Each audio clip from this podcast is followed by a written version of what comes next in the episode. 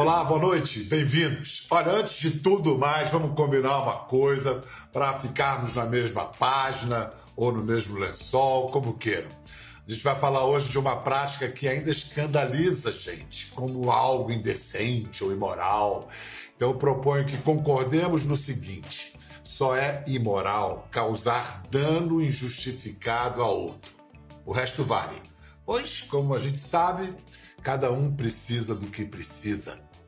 No caso, mesmo quem não é praticante do lance já pode bem ter pegado uma carona estética no universo cheio de roupas de couro, pregos, piercings, correntes, etc e tal e tal.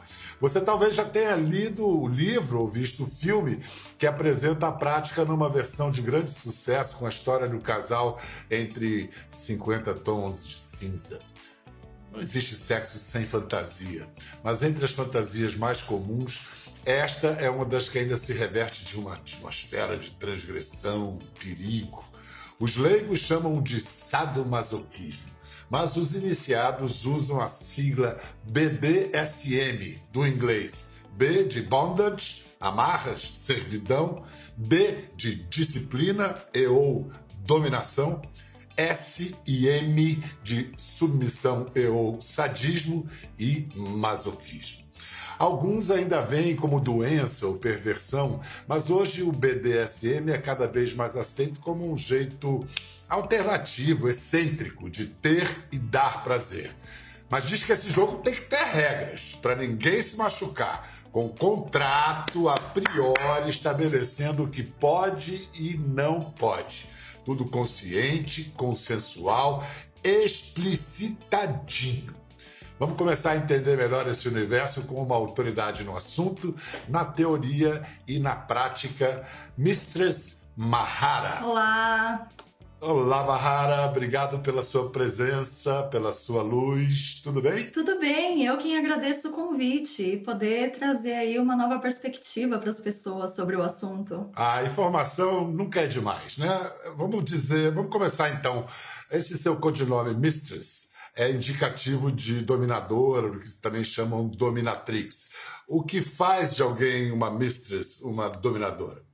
Bom, o conceito básico da dominação dentro do BDSM é saber guiar uma situação. E aí, dentro dessa situação, nós provo provocamos estímulos físicos ou mentais também, que é o que a gente chama de dominação psicológica. Então, o conceito aí para ser uma mistress, uma dominatrix, uma dome, porque existem várias nomenclaturas para essa posição, é justamente saber guiar de uma forma assertiva, é ter a responsabilidade de um jogo. Quer dizer, propõe ali uma fantasia, propõe realizar em termos concretos essa fantasia e é a dona da bola, digamos assim. Exatamente, até porque os submissos, como qualquer outra pessoa no dia a dia comum, são pessoas que têm muitas responsabilidades e têm aquele peso do poder da decisão, né? Então, na nossa vida, nós decidimos sobre o trabalho, sobre a vida pessoal, sobre a vida profissional, enfim, qualquer âmbito da vida, né? E aí, as pessoas submissas, por um momento, elas não querem mais pensar em nada, elas só abrem mão, claro, consensualmente, com limites definidos, mas elas abrem abrem mão do, do poder da decisão. Então é isso que acaba caindo ali sobre o colo da pessoa dominante. Ela decide o que vai acontecer. Então, puxa, interessante, você pôs as coisas de uma maneira que eu nunca tinha pensado. A pessoa tira férias de suas funções sociais para viver uma fantasia. O cara é maior CEO da empresa, bota para quebrar mas na hora de ter prazer quer brincar de obedecer. Ou quer obedecer a sério, que a brincadeira é a sério, né? Completamente. Para quem está ouvindo essa conversa, assim, abrindo todo um universo pela primeira vez, descreve basicamente o que é preciso para uma relação ser definida como BDSM. O que é o básico para uma relação BDSM? O BDSM ele gira em torno basicamente de jogos de poder, né, entre a parte dominante e a parte submissa que abre mão do poder de decisão.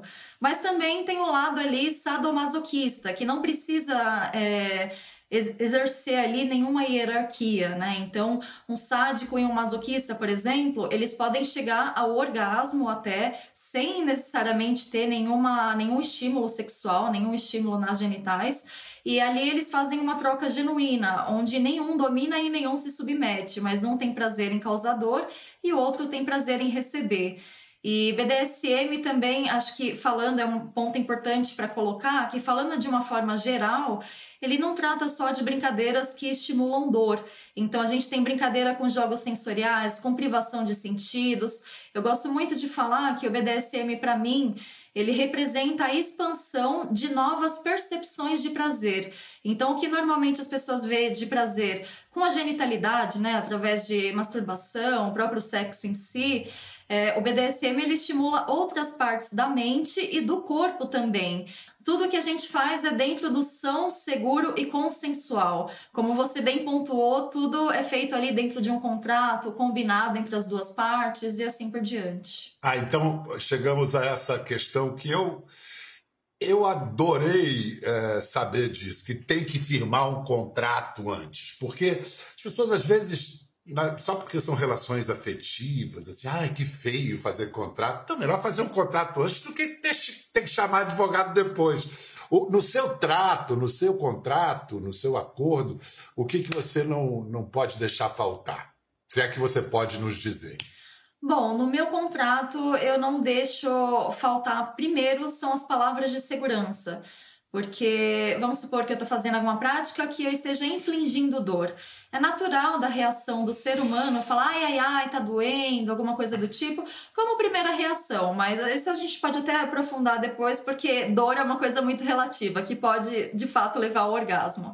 Mas essas palavras de segurança é para mim entender que aquilo não é uma reação normal da pessoa. Então, se ela disser para mim água, fogo, vermelho, amarelo, uma palavra fora do contexto de dor, eu vou entender que a pessoa está chegando no limite dela ou que ela de fato chegou no limite e que é o momento de parar ali com aquele jogo. Escuta, é, vocês estão vendo que, não por acaso, bonita, bem pensante, bem falante como é, a Mistress Mahara foi é um, uma das personagens de um documentário que foi feito sobre sadomasoquismo, sobre BDSM. O documentário chama-se Fetiche, uma série, ainda não tem data de lançamento, mas a gente pode incluir na conversa agora o diretor de Fetiche, Heitor Dália. Heitor, bem-vindo. Oi, Bial, tudo bem? Tudo bem, e você? Tudo ótimo. Como é que você conheceu essa joia de pessoa, Mistress Mahara? Na verdade, Biel, eu conheci a Mahara é, no processo de pesquisa desse documentário, né? A gente começou a desenvolver uma série de ficção junto com a, com a escritora, é, que é a Paula Febe, que é uma das precursoras da literatura transgressora no Brasil. E a gente começou a discutir uma série de ficção sobre o BDSM, né? E aí, nas nossas conversas, eu achei que a gente estava faltando é, realidade ali, né? Aí eu comecei a, vamos pesquisar, vamos procurar umas pessoas do meio para entender o que é, que é isso. E aí eu encontrei uma pessoa que é o Lord Steele, foi a primeira é, entrevista que a gente conseguiu marcar.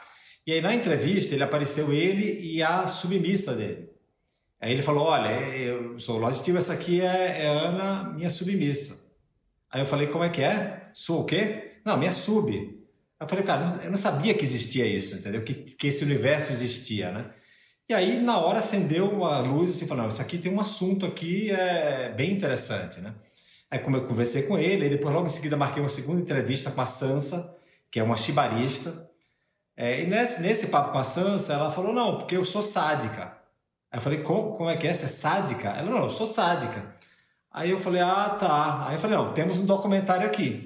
Né? A Mahara veio, foi uma das indicações, que acho que foi a Sansa que me indicou, e eu comecei a entrevistar e entender esse universo, o que, que era o BDSM, onde ele estava situado historicamente, o que é que significaria isso, entendeu? Então foi um processo de aprendizado muito divertido.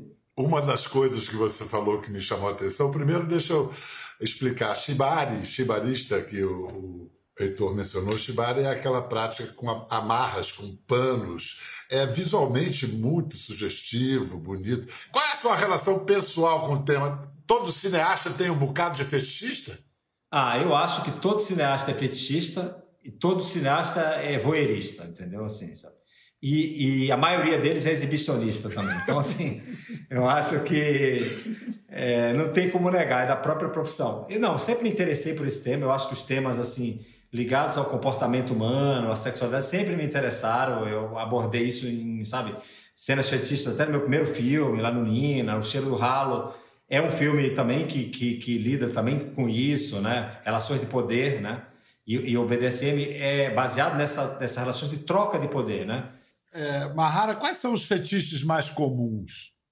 É engraçado que cada, cada lugar do mundo tem um fetiche assim que é, digamos que o número um.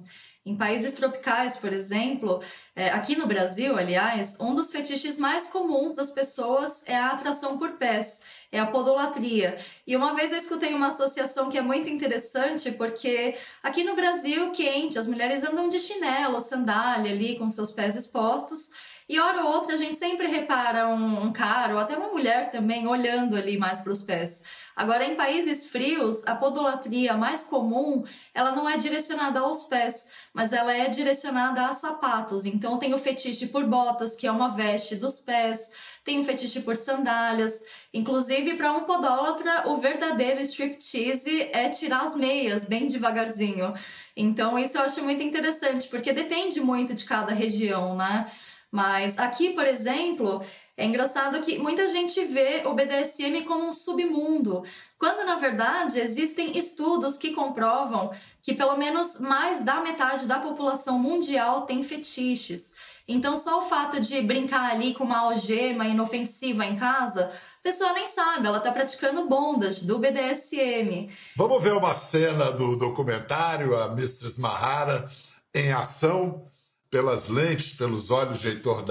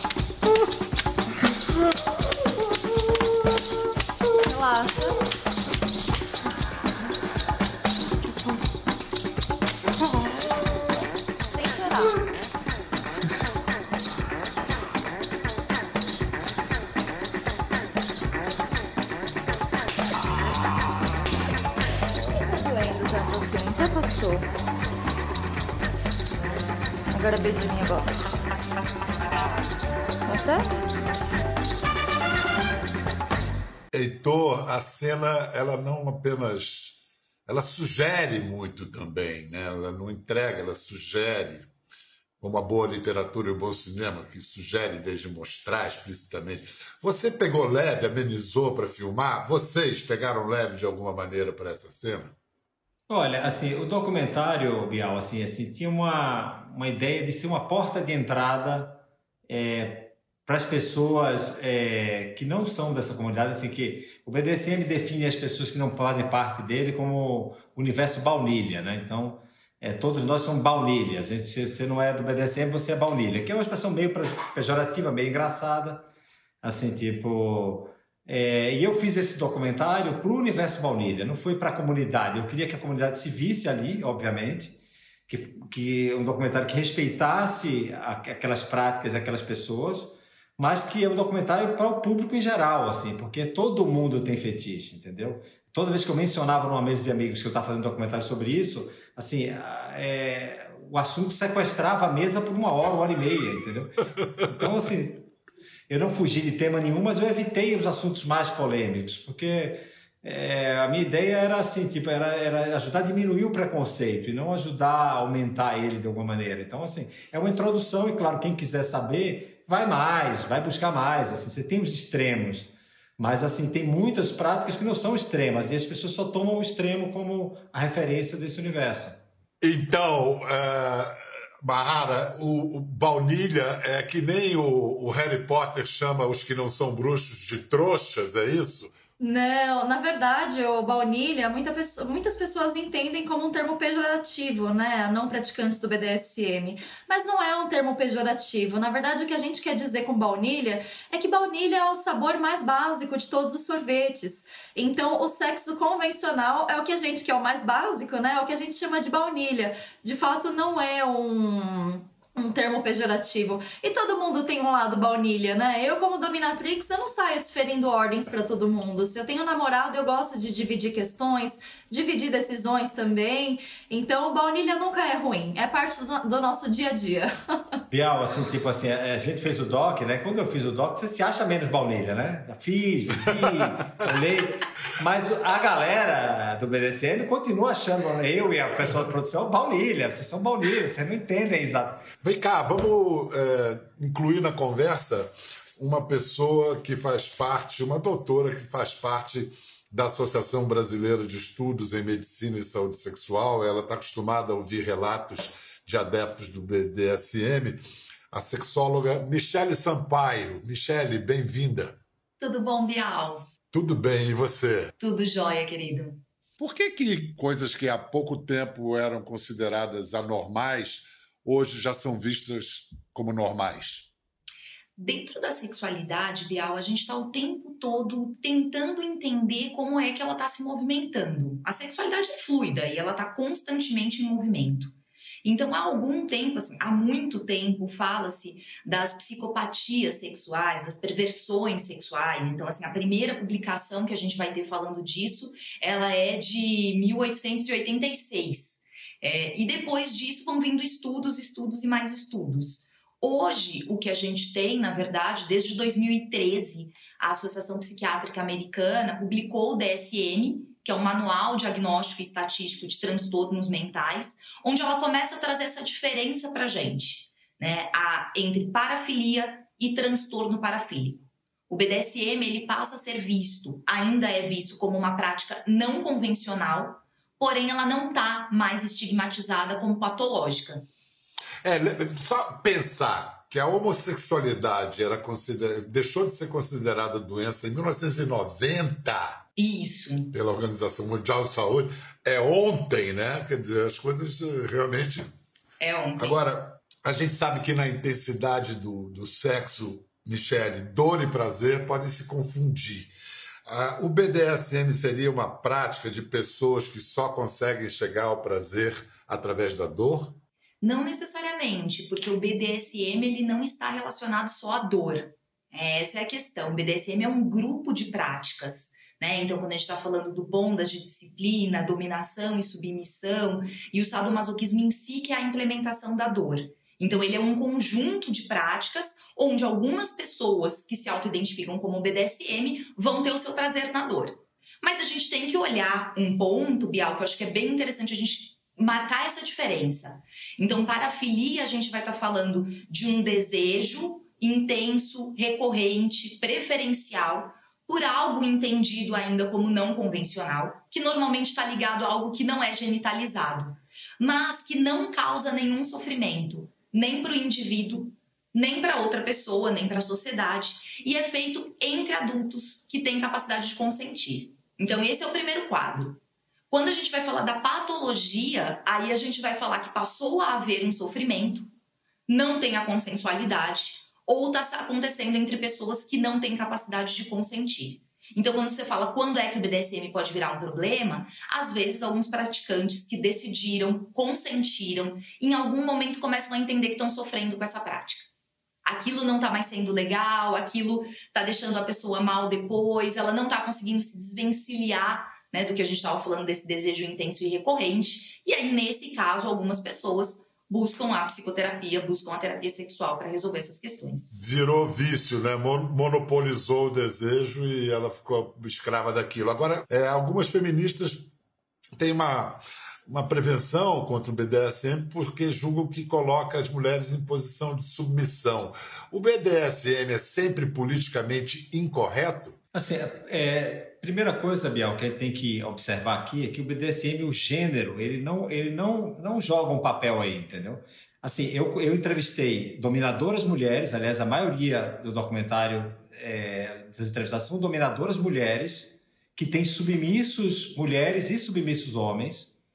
Eu, eu entrevistei dominadoras é, trans e dominadores homens e submissos também, homens ou mulheres. Ninguém, ninguém é, seduz um submisso para estar tá ali. Ele está ali porque ele quer. É uma escolha pessoal, o jeito que ele exerce sua sexualidade. É, então, assim, é uma questão. No, no, no documentário, eu, tentei muito é, situar esse contexto, porque eu sei que, o, que momento a gente está vivendo histórico, assim, tipo, é, movimentos de identidade, buscando espaço e, e, e voz e aceitação aí, né? E, e, e, só que o, o BDSM também é um movimento de identidade, de uma minoria que exerce uma sexualidade divergente, kink, e que também precisa de aceitação e também precisa de espaço para discutir as suas questões. Né? O BDSM é uma comunidade, na verdade. Você fazendo um documentário sobre isso, a gente falando sobre isso na TV aberta, isso é tudo parte do movimento da Mahara, que a Mahara mencionou, disso está saindo do submundo. Eu acho que, sem dúvida, o livro e depois o filme 50 Tons de Cinza contribuiu para a popularização da discussão. Esse livro apareceu muito no seu consultório, Michele? Em quais sentidos, assim? Apareceu bastante, Bial. Apareceu muito. E o mais interessante é que quem mais trouxe isso para o consultório foram as mulheres que, na verdade, se percebiam antes com desejo ativo, ou seja, falta de desejo sexual. Então, na verdade, acho que foi meio que uma libertação para as mulheres entenderem que dá para ter fantasia, né? Que a gente fala fantasia parafílica. Eu não necessariamente vou ter uma parafilia, ela não vai ser tão intensa, tão recorrente, mas eu boto minha mão no fogo, Bial, pra dizer quem é que não tem uma fantasiazinha parafílica guardada na gaveta, entendeu? What are your safe words? Red and yellow. Remember those. Mahara, que elementos dessa cena são BDSM? Quais parecem, mas não são? Bom, começando pelos que parecem, mas não são, a gente começa falando de Christian Grey, né? Que na verdade ele só é um sádico que tem alguns traumas e utiliza da dominação para é, exercitar o seu sadismo, quando isso passa, deixa de ser uma coisa saudável. Agora, coisas recorrentes que acontecem ali dentro do BDSM é o bondage, né, através do shibari, que é aquela amarração com cordas, a palavra de segurança, que de fato é muito importante. Escuta, falar em cinema mulher gato, Mahara, Mulher gato é claramente BDSM. Então, isso quer dizer que o Batman é um BDSM assumido ou no armário, quer dizer, na caverna? É, então, aliás, é, Catwoman é ali o alter ego de muitas dominatrix, inclusive eu né? Porque aquela mulher ali que ela lida com um homem poderoso e tal, mas ela sabe colocar ordem ali, né, no que tá acontecendo. Então acho que o Batman como um espelho dos homens da sociedade que se colocam ali em posições de poder, é um homem que para uma pessoa que ele confia, ele acaba sendo tendo a personalidade mais submissa, né? Heitor, o BDSM também não é uma espécie de alegoria, Heitor, Michele, Mahara, para todos pensarem, uma espécie de alegoria das relações de poder que, estão que está presente em todas as relações da vida da gente? É, eu acho que sim, é. Assim, tipo, inclusive eu, eu faço até uma, uma, uma brincadeira de começar a identificar quem na vida é dominante e quem que é submisso. Não, essa pessoa é submisso, aquele é, é dome, é, é dominador, entendeu? A gente vive relações de poder o tempo inteiro, né? Eu acho que a grande, para mim, a grande lição do BDSM foi essa capacidade de combinar os acordos, né? Porque BDSM é muito mais a ver com prazer é, e com satisfação do que com essas relações doentias. Eu acho que às vezes assim a violência, viver uma vida é, é, sem exercitar suas fantasias, seus desejos, aí que você gera violência real. Michele, então o que o Heitor está dizendo é que pode ser terapêutico, é isso? É verdade, pode ser terapêutico. O sexo pode ser terapêutico, não é, Bial? A gente fala que o sexo a gente vai representar ali, enfim, se soltar, vivenciar ali o que a gente vive no dia a dia. Ele é uma parte do nosso comportamento. Então, vem como uma forma de alívio, às vezes de estresse, de conexão e de prazer. Então, sim, é terapêutico. Gente, é, uma vez um poeta lá dos anos 80, era um poeta chamado poeta po, poesia pornô na época. Ele falava, tinha um verso que falava: a única perversão é transar sem ter vontade. Eu acho que isso serve para o que a gente está falando aqui hoje. Muito obrigado, Mistress Mahara, obrigado, Heitor Dália, Michele Sampaio. Foi Obrigado, um prazer, sem dor nesse caso. Não, Sem sem dor neste caso. É. Pra mostrar que BDSM não é só dor, vai. Não, foi, foi um enorme prazer, Bial. Eu acho que é a, a série que o Heitor faz, assim, por mais Heitores no mundo que ajudem a gente, na verdade, a desenvolver um pouquinho desse olhar empático. A gente sempre quer criticar aquilo que é diferente. A gente tem uma sociedade normativa que critica aquilo que não é hétero, que, né, que é diferente de hétero, cis, monogâmico, baunilha. Então, é só diferente. Não significa que não possa ser prazeroso. Legal, bacana. Tenha uma noite criativa. essa noite vai ser inspirada para quem assistiu esse programa. Tchau, valeu. Quer ver mais? Entre no Globoplay. Até a próxima.